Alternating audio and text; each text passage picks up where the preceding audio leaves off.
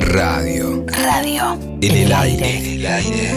Y el argentino cada vez más está necesitado de hacer, es decir, de participar. Badía. Yo creo que si uno no pasó al pedo por la vida, Hay voces si uno no, no vivió solo para el ombligo de uno que hicieron la radio. y para satisfacer su ego solamente, yo voy a vivir en vos. Juan Alberto Badía. Hola, ¿qué tal? Buenas noches. En el aire. Siempre.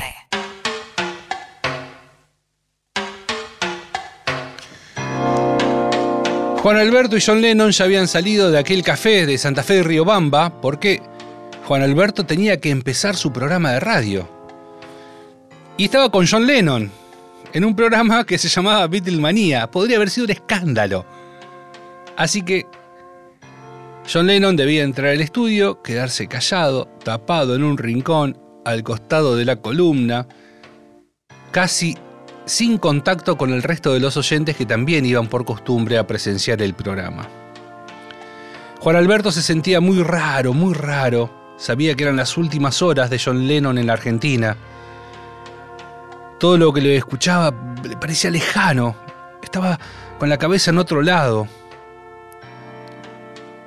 Tenía un juego de resonancias visuales y auditivas. Su estado era totalmente extraño a los ojos de los demás. De hecho, su hermano en un momento le dice, che, eh, Juan, eh, me, voy con el móvil, me avisás cualquier cosa así, sí, sí, anda, anda. Como que eh, el hermano lo escuchaba en segundo plano.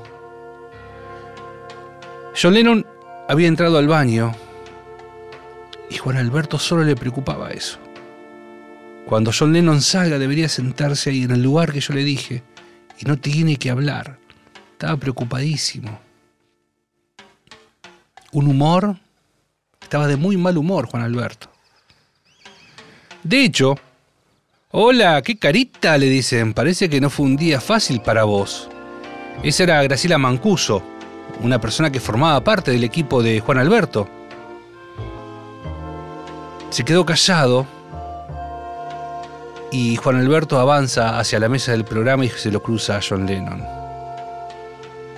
Y Mancuso, Graciela también, y le dice a Alberto, Che, ¿ese no es el tipo que estaba anoche? Porque esta historia, aunque parece larguísima, transcurre en menos de 24 horas. Cuando Graciela Mancuso le dice, este tipo no era el que estaba anoche, hace referencia a esa persona de saco negro, con un gorro, con lentes oscuros, muy tapado, que apareció la noche anterior en el estudio de Radio del Plata donde Juan Alberto hacía Beatlemanía. Ante la pregunta de Graciela Mancuso, Juan Alberto le contesta, sí, creo que sí, pero ¿por qué? ¿Qué, pasa? Bueno, nada, che, che, solo te hice una pregunta, ¿qué carácter? Ahí Juan Alberto retoma, dice, bueno, perdón, Graciela, la verdad, tuve un mal día, te comento esto simplemente para que me comprendas. La cabeza de Juan Alberto seguía en otro lado.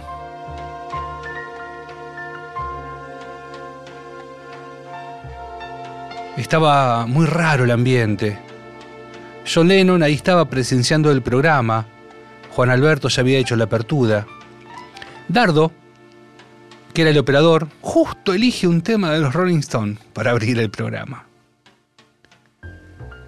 Mientras el tema se iba, se da vuelta, saluda a los oyentes, Juan Alberto, como lo hacía siempre, y una chica aparece con una carpeta, con una foto recortada de él con John Lennon, ¿no? Y la muestra y se ríe. Y esta chica empieza a hacer rotar la carpeta entre todos los oyentes para que vean y disfruten de las imágenes que ella había guardado y pegado, había hecho un collage. Y la pasaban entre los oyentes hasta que la carpeta llega a John Lennon. Juan Alberto frío, pálido, lo mira y John Lennon empieza a revisar la carpeta y se empieza a reír. Fueron 10 segundos interminables de carcajada. Y en realidad fueron solo 10 segundos que marcaron una eternidad, porque esos 10 segundos de carcajada de John Lennon lo único que hicieron fue que todos lo miren. Estábamos en zona de riesgo. Si el público fanático de los Beatles miraba con atención a aquel hombre que se estaba riendo de la carpeta de la fan de los Beatles, bueno, podía pasar cualquier cosa.